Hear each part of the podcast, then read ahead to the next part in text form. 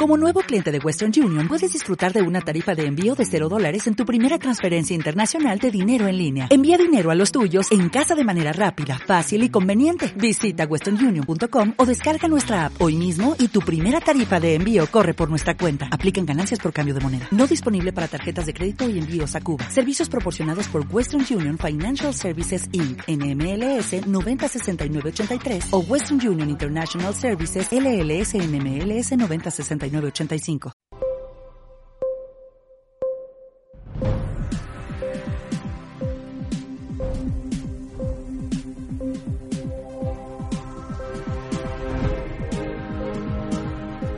Buenas tardes, bienvenidos una vez más a Canal Hablamos.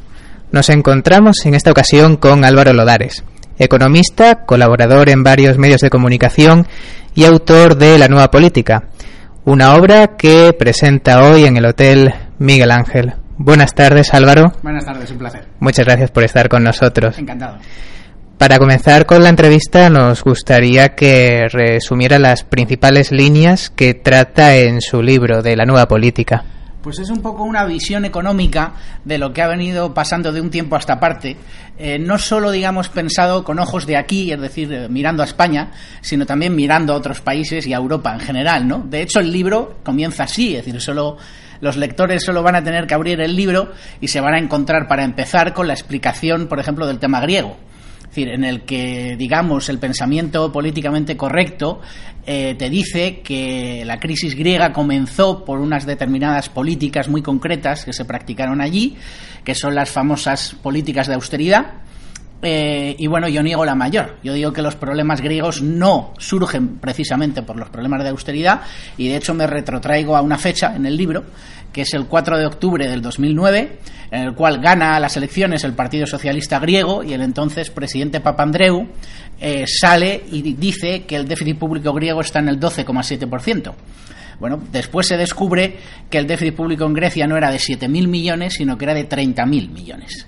Con lo cual Grecia tenía un problema serio en sus cuentas públicas, las había falseado y no había practicado nada parecido a políticas de austeridad, sino más bien todo lo contrario. Eh, y después, evidentemente, hablo de España. Y hablo sobre todo, muy principalmente, de los protagonistas de la nueva política y sobre todo de las recetas económicas que quieren poner encima de la mesa, que yo digo que no son nada nuevas, o sea, todo lo contrario, son muy viejas, o sea, pensar que la solución a todos nuestros males es el aumentos brutales de gasto público o aumentos de los impuestos, pues digo que no son recetas que nos suenen a nuevo por aquí, sino que ya las ha dicho mucha gente y se han practicado también en otros países y desde luego no han dado ningún resultado exitoso, ¿no?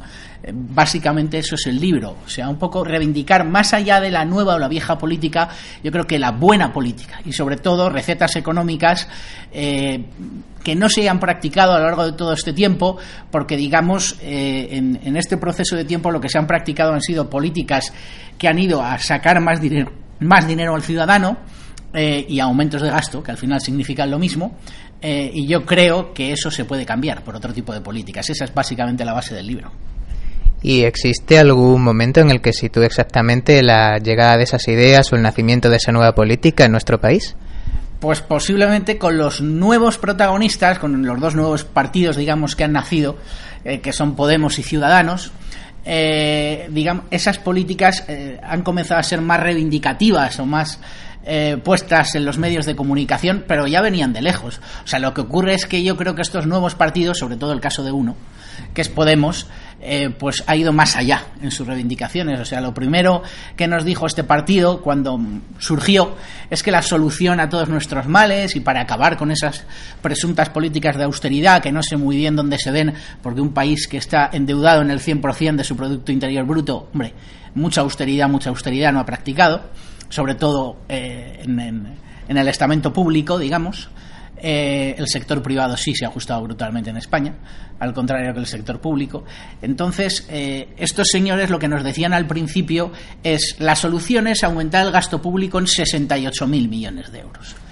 Después, bueno, cuando empezaron a negociar un poco y a hablar con otros, decían, bueno, para que vean ustedes que nosotros somos capaces de ceder, ya no queremos aumentar el gasto en 68.000, sino solo, lo de solo entre comillas, en 56.000 millones de euros.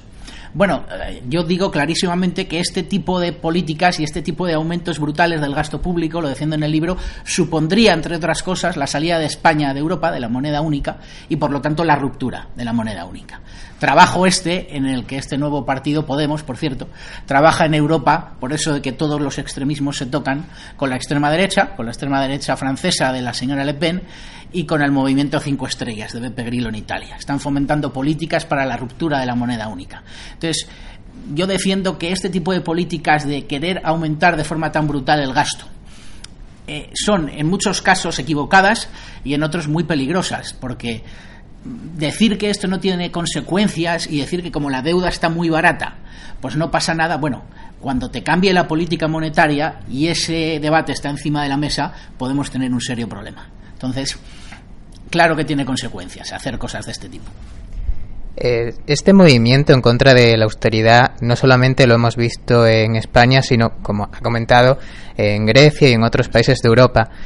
Pero ¿dónde sitúa el origen de este pensamiento, de las ideas de que la austeridad es contraproducente para la economía?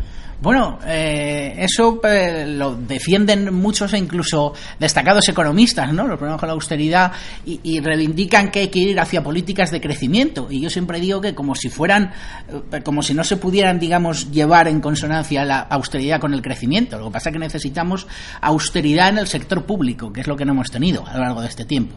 Es decir, que el mismo ajuste que ha hecho y que ha tenido que hacer, que se ha visto obligado a hacer el sector privado, es decir, las numerosísimas empresas que han tenido que cerrar, los trabajadores que se han tenido que ir al paro, en fin, que ese ajuste que ha hecho el sector privado, que seguramente tenía que hacer, porque eh, se infló una burbuja y esa burbuja tenía que explotar, pues que lo haga también el sector público. Entonces no veo que sean contraproducentes, digamos, la austeridad con el crecimiento.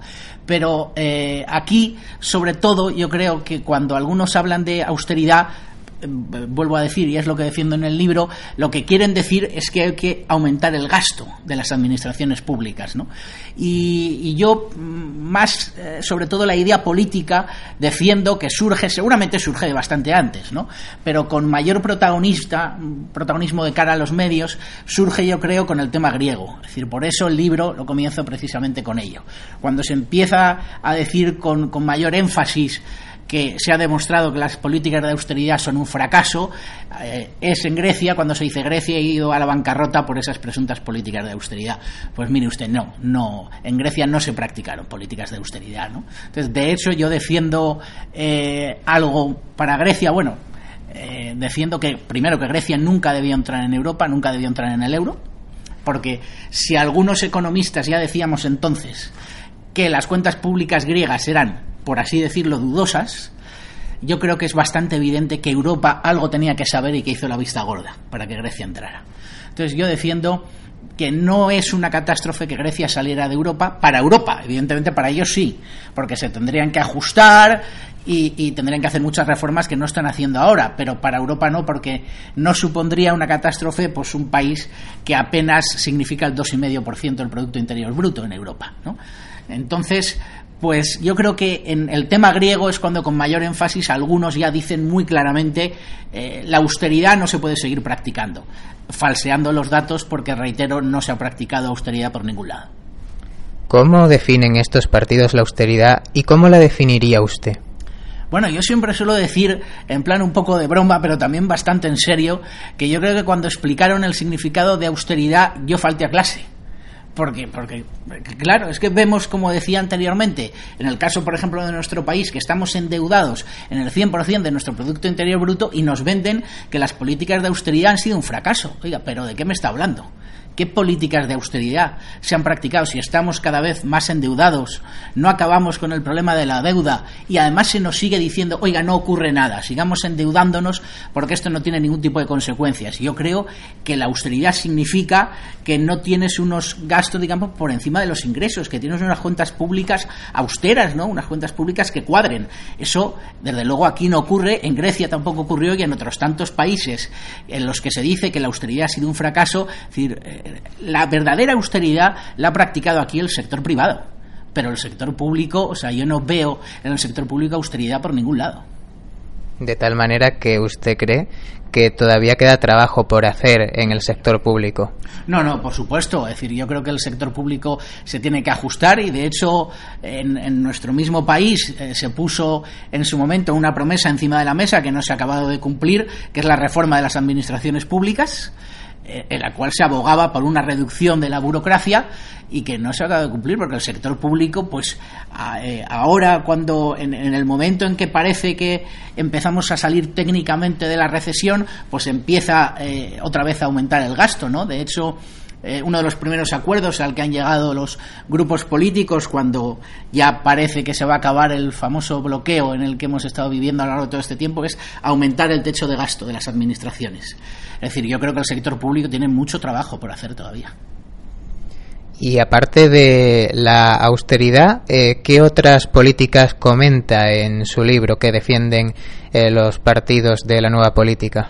Pues sobre todo yo creo que unas políticas que, son un fracaso para los tiempos en que vivimos y que han supuesto un fracaso eh, para cualquier etapa histórica, porque la historia no es ningún secreto para que la quiera juzgar con un mínimo de objetividad. Estos partidos lo que buscan al final no es nada nuevo, es decir, yo defiendo en el libro que esto que se llama ahora con tanto énfasis nueva política, en realidad no tiene nada de nueva, es muy vieja. Es decir, quieren más burocracia, más intervencionismo del Estado, eh, más eh, todo público, más impuestos, es decir, es al final lo que buscan. O sea, no se ve un discurso por ningún lado que diga, oiga, a lo mejor eh, eh, podríamos poner una alternativa encima de la mesa ya que estas políticas no han funcionado y vamos a ver si reduciendo burocracia, reduciendo intervención del Estado, dejar a la gente que se desarrolle por sí misma, quitándole estorbos y quitándole obstáculos, pues puede que funcione, porque lo contrario no ha funcionado, pero desgraciadamente no se ve este discurso de estos presuntos protagonistas de la nueva política. ¿Cuáles cree que son las razones para el éxito de estos partidos y para su rápido ascenso? Pues yo creo y, eh, que cuando hay una crisis económica, sobre todo, eh, pasó en la otra gran crisis que conocimos antes de esta, la crisis del 29, y ha pasado también en esta, en esta crisis actual. Cuando hay crisis económicas tan potentes como las que hemos vivido, nacen los populismos, sobre todo porque tienen un discurso fácil que la gente entiende e y ponen encima de la mesa soluciones presuntamente fáciles, rápidas y no costosas a problemas muy serios. Entonces la gente compra ese tipo de discurso y hay que decir desde el principio que no hay soluciones rápidas, fáciles y no costosas a problemas tan serios como fue la crisis del 29 o como es esta crisis que hay en estos momentos. Pero la gente suele comprar ese tipo de discursos, o sea, el tipo de discursos que para salir de una crisis hace falta sangre, sudor y lágrimas, ese discurso no gusta a la gente. Y sobre todo yo defiendo que necesitamos adquirir todavía, quizá hayamos aumentado algo de un tiempo a esta parte, pero necesitamos adquirir todavía una mayor cultura financiera porque es muy fácil engañarnos por parte del poder político.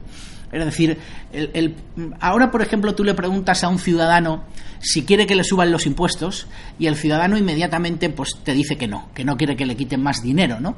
Eh, entonces, yo creo que como en los últimos tiempos, de un tiempo a esta parte, han subido tanto los impuestos, eso lo tiene claro el ciudadano. No, quiere que no quiero que me quiten más dinero. Pero si tú varías la pregunta, que es lo que hace la clase política en muchas ocasiones, y preguntas a la gente, ¿usted quiere que aumente el gasto público? La gente inmediatamente te dice que sí. Entonces, la gente tiene que saber que cuando un político te está diciendo vamos a aumentar el gasto, te está diciendo que te va a subir los impuestos.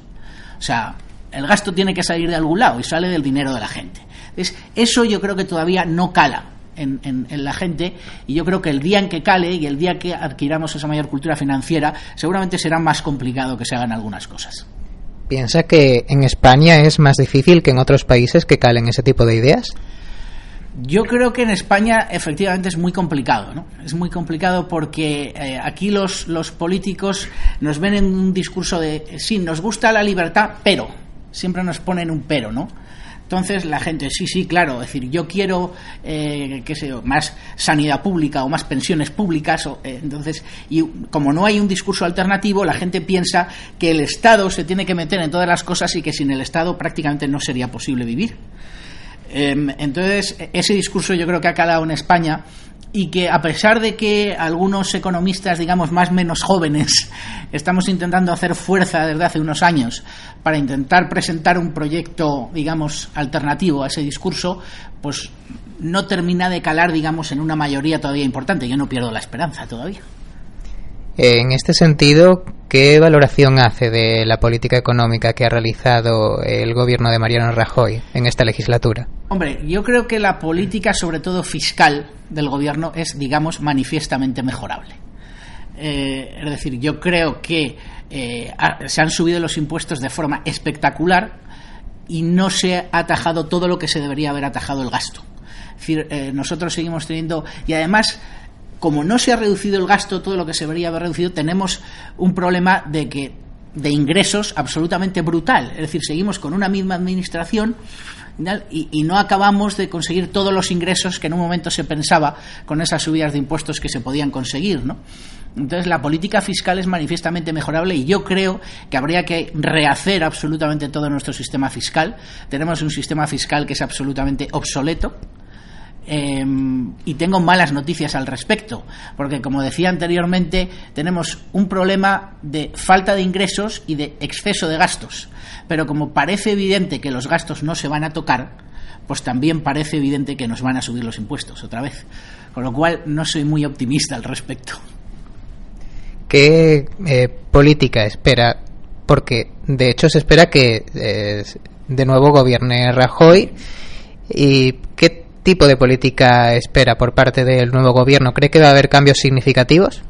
Pues no, y sobre todo no, porque yo creo que vamos a tener un gobierno en una debilidad política manifiesta y que va a tener que contar con una serie de grupos para sacar adelante las leyes o las normas que quieran sacar, que en su mayoría estos grupos son partidarios, digamos, del desmadre financiero. Es decir, como yo decía anteriormente, el primer acuerdo al que han llegado, de hecho, es aumentar el techo de gasto. Eh, con lo cual pues no parece que se vayan a atajar algunos de los problemas que tenemos no es verdad que, que, el gobierno en un momento determinado si no está de acuerdo digamos con lo que le pueden exigir por alguna parte puede disolver cortes e ir a unas nuevas elecciones no em, pero claro no sé, no sé, mm, porque no sé si estarán dispuestos también algunos grupos a no apoyar el gobierno, porque digamos que a algunos partidos no les conviene mucho que haya elecciones en estos momentos. Entonces tendremos un gobierno en una debilidad política manifiesta que no estará dispuesto a pelearse con los grupos políticos que les tendrán que sacar adelante las normas y los grupos políticos que le tendrán que sacar adelante las normas son partidarios de aumentos de gasto y de aumentos de impuestos. Por lo tanto, no creo que varíe mucho. Lo único que nos castigarán un poquito más a los ciudadanos todavía. Subirán los impuestos y, sobre todo, subirá el impuesto mm, cuyo poder recaudatorio es mayor, que es el IVA. Subirán todos, pero yo creo que especialmente el IVA. ¿Y qué futuro prevé para esta nueva política? ¿Cree que estos partidos conseguirán más representación en el Parlamento y en las instituciones o que se frenarán ahora? Me da la impresión que han tenido un frenazo en los últimos tiempos que esto que nos prometían, sobre todo algunos, de que con ellos íbamos a tener el paraíso en la tierra y de que se iban a acabar las políticas presuntas de austeridad y de que todo iba a ir fenomenal y todos íbamos a ser felices, pues parece que una mayoría de gente se empieza a dar cuenta que el mundo perfecto no existe, que el paraíso en la tierra no existe, y eso ha provocado que lo que en principio para algunos empezó con una gran ilusión, pues se haya diluido bastante. Y yo creo que probablemente de aquí a unos años, no a lo mejor mm, em, mm, de forma reciente, pero de aquí a unos años probablemente volveremos a eso que se llama bipartidismo, yo creo. Muy bien, Álvaro. Pues para terminar, nos gustaría que dejara un mensaje para nuestros espectadores, absolutamente sobre lo que quiera, mirando directamente a su cámara. Bueno, pues eh, sobre todo que em, algunos intentamos explicar, ¿no? dentro de nuestra visión de las cosas, que yo creo que es bastante cercana a la realidad, eh, lo que está ocurriendo e intentamos además poner soluciones encima de la mesa para que no tengamos problemas desagradables en un futuro próximo, ¿no? Por esto de que dicen que los economistas siempre decimos las cosas cuando han pasado y que no somos capaces de decir las cosas antes y poner soluciones, pues en mi último libro se intentan poner soluciones. Yo espero que a la gente le guste y espero que la gente lo compre y lo lea, a poder ser por ese orden. Muy bien, pues muchas gracias Álvaro por estar con nosotros y por aceptar nuestra invitación. Encantado. Y para nuestros espectadores recuerden que pueden dejar sus comentarios debajo de este vídeo en YouTube y por supuesto en nuestras redes sociales, Facebook, Twitter y en nuestra página web www.canalhablamos.es. Esto es Canal Hablamos, noticias y opiniones, pluralidad ante todo.